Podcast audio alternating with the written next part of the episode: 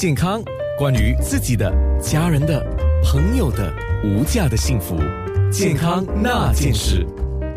健康那件事，今天请来的是叶明川医师。我们在了解的就是关于针灸这件事。我其实是一个很少针灸的人，因为甚至害怕针灸。记得第一次在针灸的时候还冒冷汗，头皮发麻，医师就说我是晕针哦。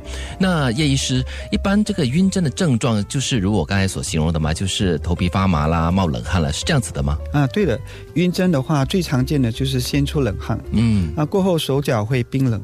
更严重的可能会觉得恶心、头晕、眼前发黑，再严重一点可能就会昏厥。OK，挺可怕的。那一个人会晕针的话，那就代表那个人是不适合呃针灸的吗？啊，不是的。呃，其实有经验的医师在扎针的时候都会注意病人的反应。如果病人扎针过后有这些汗出啊、头晕的症状，就会停止扎针，然后把针取出，让病人卧床。嗯，呃，他很快就会恢复过来。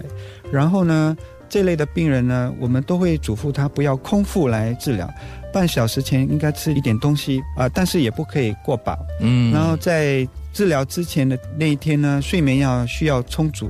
然后扎针的时候让他们躺着，医师的我们的态度也会很温和，跟他解释治疗的过程，让他们有心理准备啊，手法也不会太强烈，就让他们的情绪比较稳定一点。对对对，这样减少他们的恐惧感，就一般不会有晕针的状况。嗯，那针灸有没有所谓的最好的时辰呢？有有没有一个最不适合的时间，就是半夜三点？当然没有人在半夜三点针灸吧。我们的古书的确是有一种针灸的方法是有特定的时间哦，比如你刚才说的晚上三点。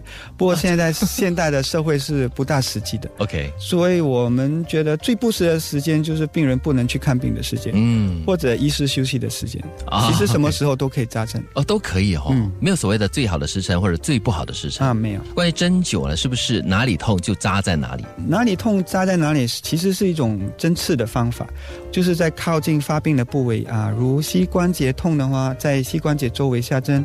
或者在痛处的地方下针。另外一种方法，我们叫远治疗法，就是离开病灶的地方下针，疗效也是可以立竿见影的。这些穴位多在四肢的轴膝关节以下，它们作用其实是很明显的。